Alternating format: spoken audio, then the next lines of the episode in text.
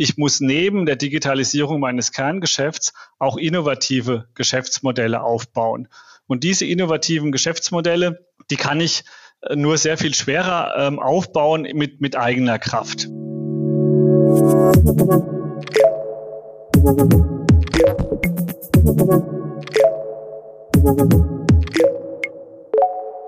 Hallo und herzlich willkommen zu einer neuen Folge des Ebner Stolz Mittelstandstalks.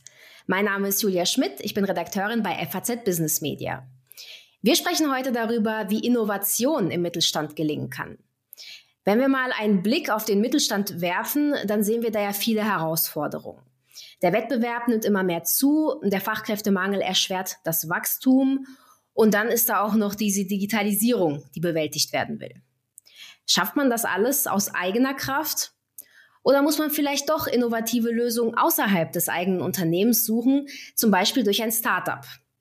Aber auch das ist nicht immer so einfach. Wie gehe ich zum Beispiel damit um, wenn so ein Startup mein eigenes Geschäftsmodell angreift? Und wie klappt überhaupt eine wirklich gute Zusammenarbeit? Das sind viele Fragen, die werde ich jetzt gleich Dr. Christoph Winkler stellen. Er ist Rechtsanwalt bei Ebner Stolz in Stuttgart und er hat schon viele mittelständische Unternehmen bei ihrer Innovation begleitet. Und damit sage ich Hallo, Herr Dr. Winkler. Ich freue mich, dass Sie heute mit dabei sind. Hallo, Frau Schmidt. Ich begrüße Sie. Ja, es wird ja oft so dahergesagt, dass es in Deutschland an Innovation mangelt. Kann man das auch über den deutschen Mittelstand sagen? Was ist da Ihre Erfahrung? Ja, ich glaube, dass es äh, gar nicht das Thema ist, dass es an Innovation äh, mangelt. Ähm, die gibt's äh, und gab's äh, bislang immer in Deutschland. Ich glaube, der Umgang mit Innovation ist äh, etwas anders als zum Beispiel in USA. Äh, wo man sehr viel schneller bereit ist, ähm, auch Geld zu investieren in Ideen und in neue, in neue Technologien. Und äh, man da in Deutschland ähm, im Markt doch sehr viel zurückhaltender ist ähm, und in der Regel einfach schon etwas mehr sehen will. Und das hindert vielleicht eher von der Finanzierungsseite das Thema äh, Innovation. Ähm, Innovation kommt, äh, glaube ich, immer dann, wenn, äh, wenn etwas äh, Not äh, ist und man dann feststellt, dass man tatsächlich was verändern muss, kann natürlich dann auch in manchen Fällen schon zu spät sein. Aber ähm, ich glaube, dass es ähm, von, von der Hinsicht her nicht an Innovation mangelt, aber vielleicht an der Bereitschaft, Innovation zu finanzieren. Und man hört ja auch oft, dass es gerade irgendwie bei der Digitalisierung Probleme gibt, äh, im Mittelstand da richtig äh, voranzukommen. Ist das wirklich so? Ja, beim Thema Digitalisierung ähm, muss man, glaube ich, ähm, mehrere Dinge unterscheiden die, äh, die, die hier eine Rolle spielen. Also das Thema digitale Transformation von Unternehmen ist ein wichtiges, ähm, was auch von den Unternehmen äh, gesehen wird, aber natürlich äh, verschiedenen Herausforderungen begleitet ist. Nehmen wir an, ich habe ähm, im, in meinem Markt nun plötzlich einen, einen neuen Tech-Player, der mein, der mein Geschäftsmodell angreift, der mein Kerngeschäft eindringt. Dann bin ich natürlich ganz anders ähm, in diesem Thema drin, als eben, wenn das, wenn das nicht der Fall ist, wenn ich also eine klassische, äh, traditionelle Mittelstandsindustrie ähm, habe. Oder ich bin ähm, in, äh, in einer Situation, dass ähm, ich mein Geschäftsmodell ähm, ohnehin ändern muss. Zum Beispiel nennen wir als Beispiel Energiewende, ähm, nennen wir E-Mobility. Ja, da bin ich natürlich sehr viel näher äh, an, diesem, an diesem Thema dran als wenn ich jetzt ähm, in einem Unternehmen bin, wo ich äh, nach wie vor gute Ergebnisse erziele, schon weiß, dass das Thema Digitalisierung eine Rolle spielt, aber für mich ist jetzt im Tagesgeschäft noch nicht relevant ist. Da habe ich schon einen anderen, äh, einen anderen Ansatz und ich habe auch das Thema, dass ich in meinem eigenen Unternehmen ähm, für ähm, ähm, eine Digitalisierung schlechter werben kann. Ja, man kann sich auch die Frage stellen, äh, wofür brauche ich eigentlich äh, das Thema ähm, äh, Digitalisierung? Ist es eigentlich für mich tatsächlich notwendig oder ist es nicht? Ähm, die Frage ist ja unter Umständen auch äh, in dem einen oder anderen Bereich äh, zunächst mal ja, prima facie berechtigt, ja, gerade dann, wenn mein Unternehmen einfach noch gute, gute Gewinne einfährt. Jetzt haben Sie vorhin gesagt, ähm, es ist für Mittelständler oft nicht so leicht, an äh, Bankdarlehen zu kommen für solche Innovationen. Ähm, he heißt das dann konkret, also können Mittelständler solche Innovationen aus eigener Kraft angehen? Oder ich habe es ja auch schon ein bisschen vorhin angesprochen, das Thema Startup. Muss man da mit einem Startup zum Beispiel kooperieren? Ja, also da haben wir auch wieder die zwei, ähm, wir haben wieder zwei verschiedene Ebenen, über die wir reden. Wir haben äh, das Thema digitale äh, Transformation auf der ersten S-Kurve. Das bedeutet, ich digitalisiere äh, mein äh, Kerngeschäft.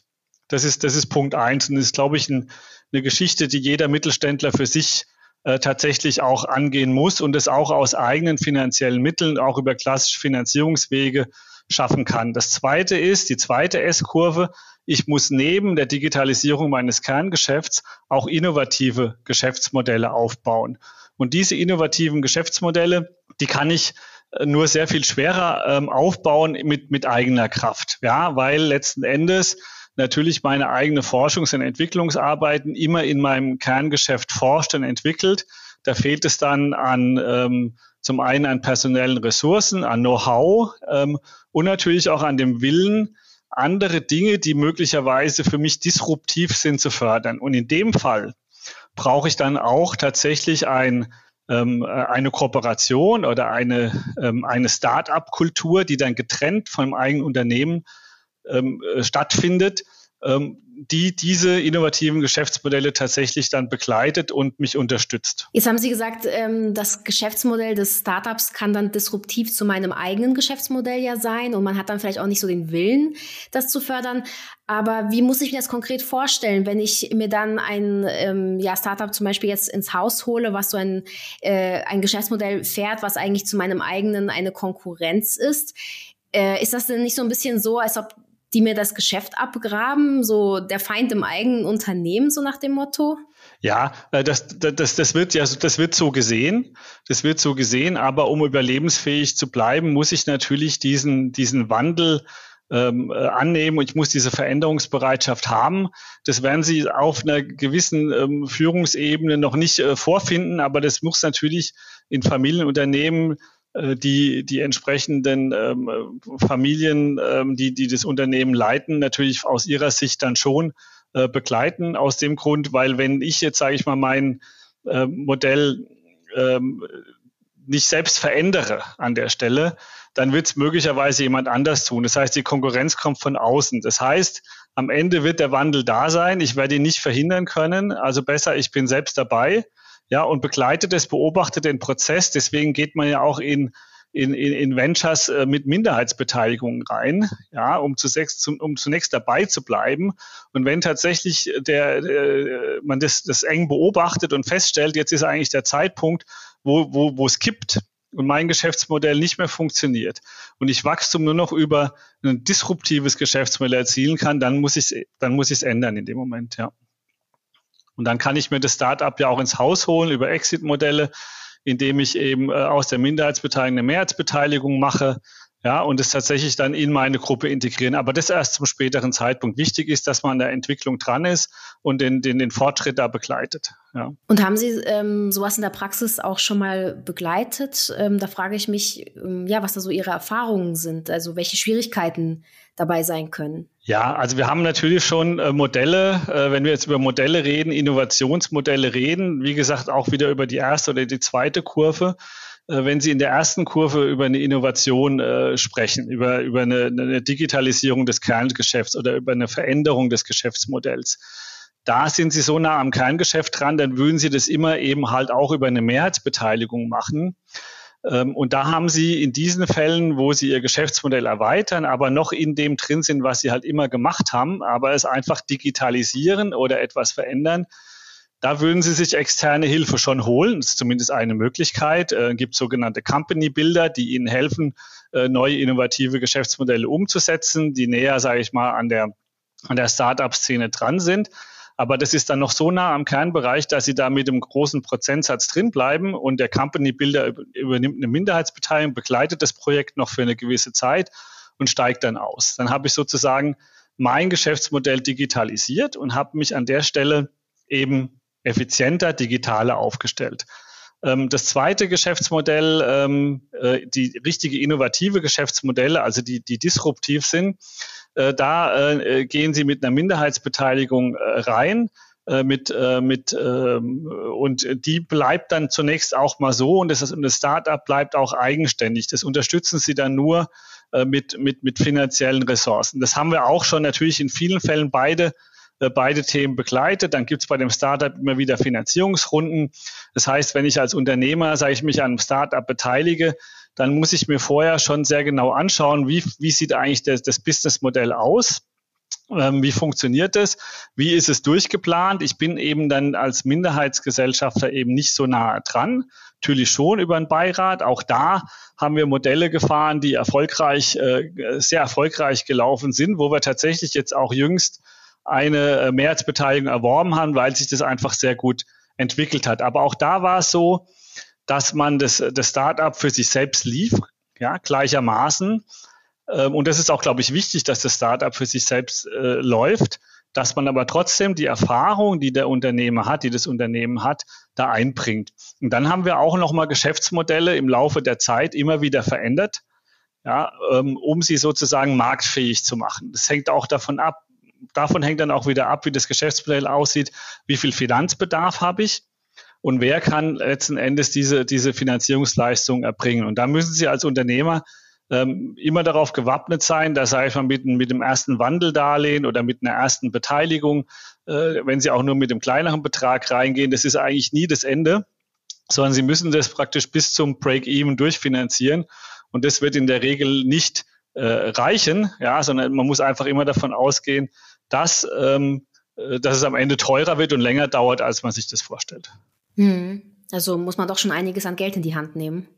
Ja, Sie müssen einiges an Geld in die Hand nehmen. Also die, die Vorstellung, ich kann jetzt in einen, äh, in einen Venture investieren und gehe da jetzt mit, mit 500.000 Euro, nennen wir mal eine Zahl da rein und das war's dann, das wird in den meisten Fällen nicht funktionieren, sondern, äh, sage ich mal, nach der Finanzierungsrunde ist vor der Finanzierungsrunde. Das heißt, man muss sich natürlich schon darum kümmern, wer kommt da noch mit rein. Es ist ja meistens eben nicht nur einer, es sind ja noch strategische Investoren, die da vielleicht ähm, auch ähm, neben, neben dem Corporate auch noch Finanzinvestoren äh, die, die, die investieren können. Ähm, es gibt oft auch dann sogenannte Business Angels, die investieren.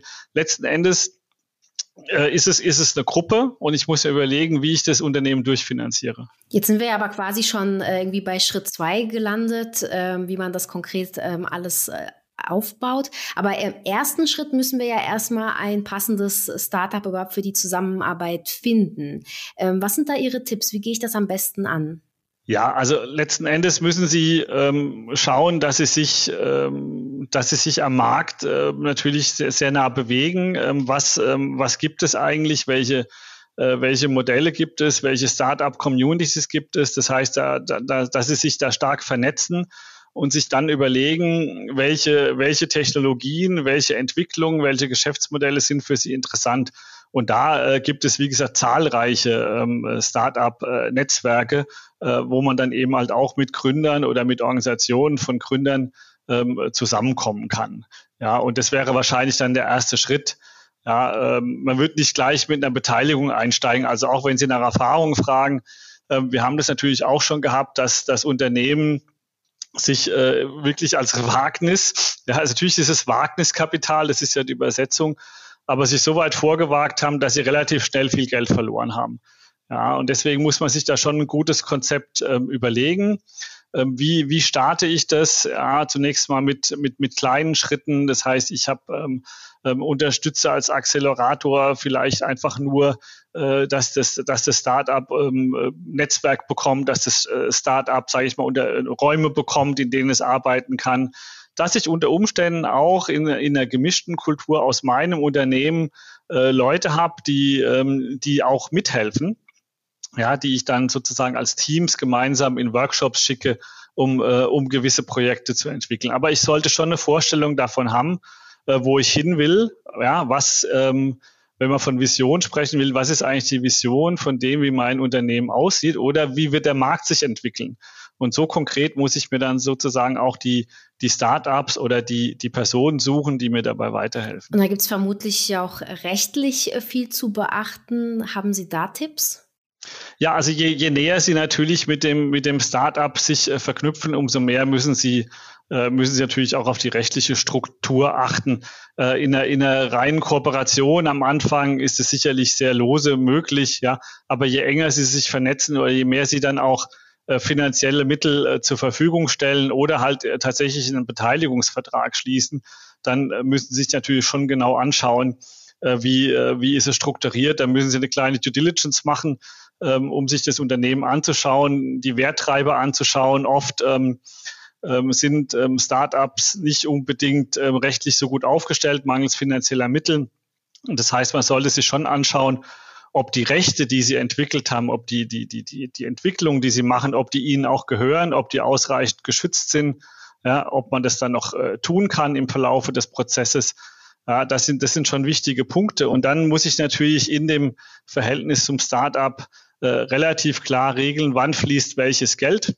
Ja, da redet man ja von Meilensteinen, ja, die dann erreicht werden müssen. Ähm, hatten wir auch in der Vergangenheit schon dass man ähm, vielleicht Meilensteine nicht so zweifelsfrei definiert hat, ja, und wie wann, wer entscheidet darüber, wann diese Meilensteine tatsächlich erreicht sind und wann der nächste Betrag wirklich fließt.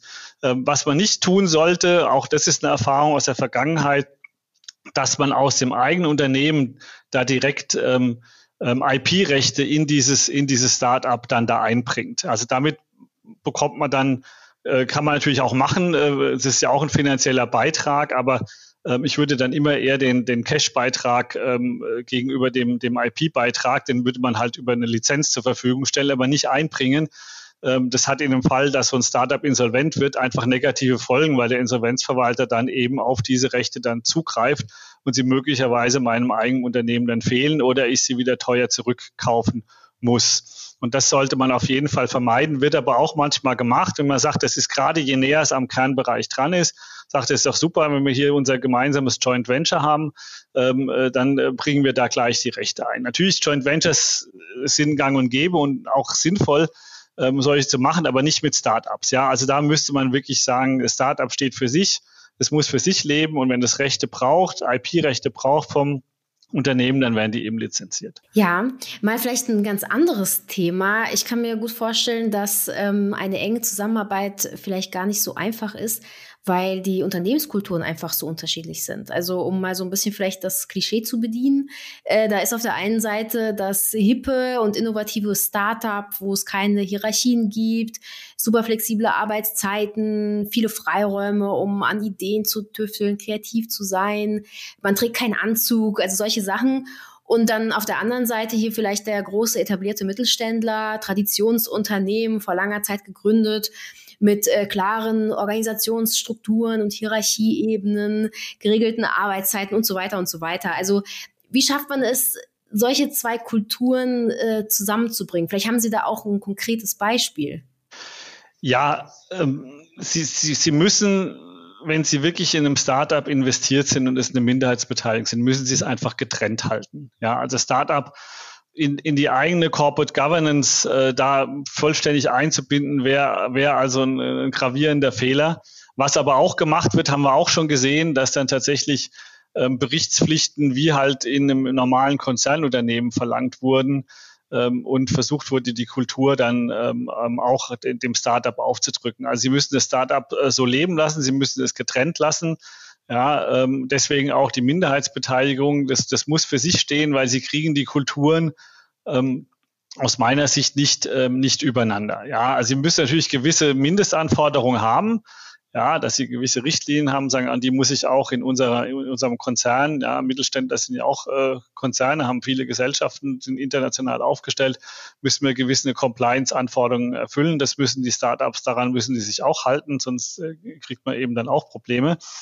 Aber ähm, im Übrigen ähm, lässt man das, das Startup laufen. Ja, und dann müssen Sie natürlich, äh, insofern ist es auch getrennt eben ähm, aus, ähm, aus, dem, aus dem eigenen Unternehmen. Ähm, und dann müssen Sie natürlich äh, in, in Ihrem eigenen Unternehmen für eine Unternehmenskultur sorgen ja, und die bewerben, die letzten Endes auch diese Transformation unterstützt. Also es ist ein Führungsthema. Ja, wie führe ich meine, meine leidenden Mitarbeiter? Wie führe ich meine Forschungs- und Entwicklungsabteilung? Und da entzündet sich ja oft der Streit, weil Forschungs- und Entwicklungsabteilung in der Regel halt in ihrem eigenen Kernbereich tätig ist und nicht darüber hinaus und das natürlich auch als Konkurrenz sieht. Und da müssen Sie schauen, dass Sie ähm, das in der Form integrieren. Ich habe es schon mal äh, genannt, dass man vielleicht tatsächlich versucht, auch äh, Leute aus den Unternehmen in diese gemeinsamen Projekte mit reinzunehmen.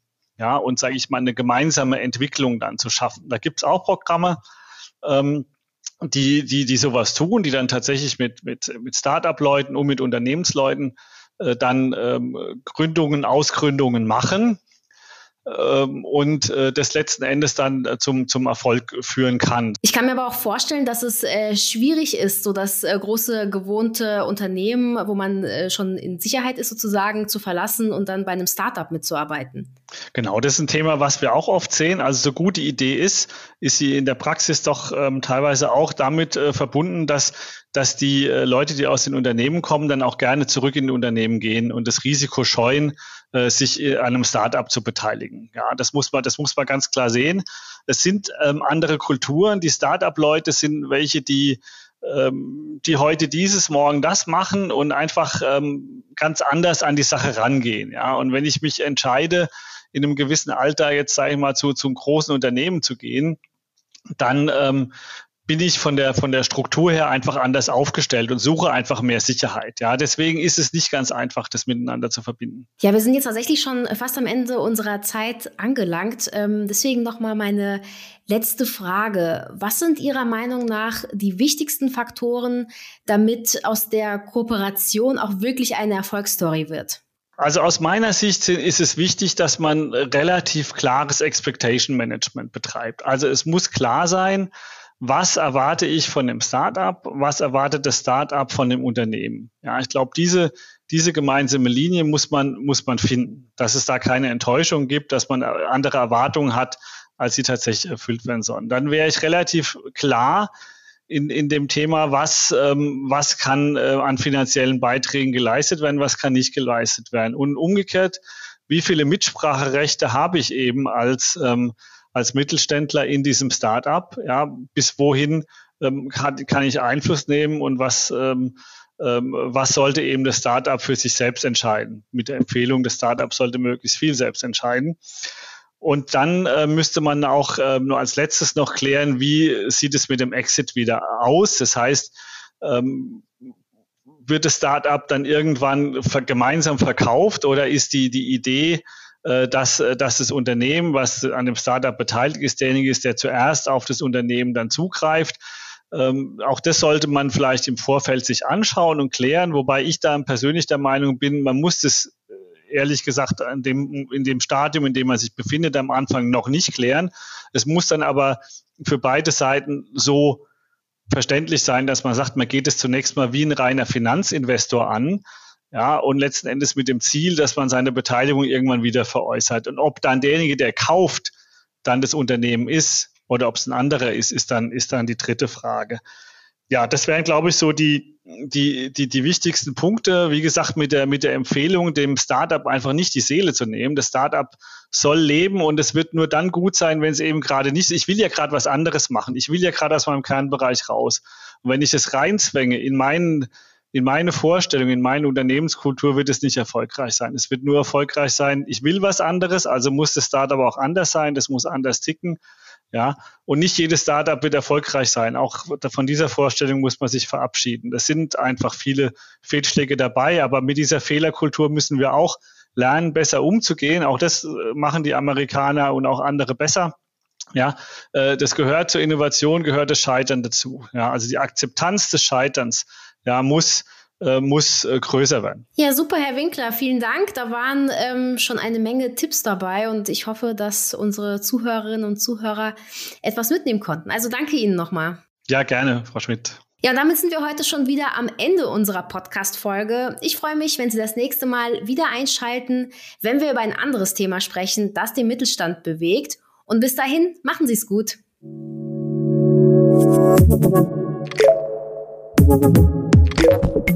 Thank you.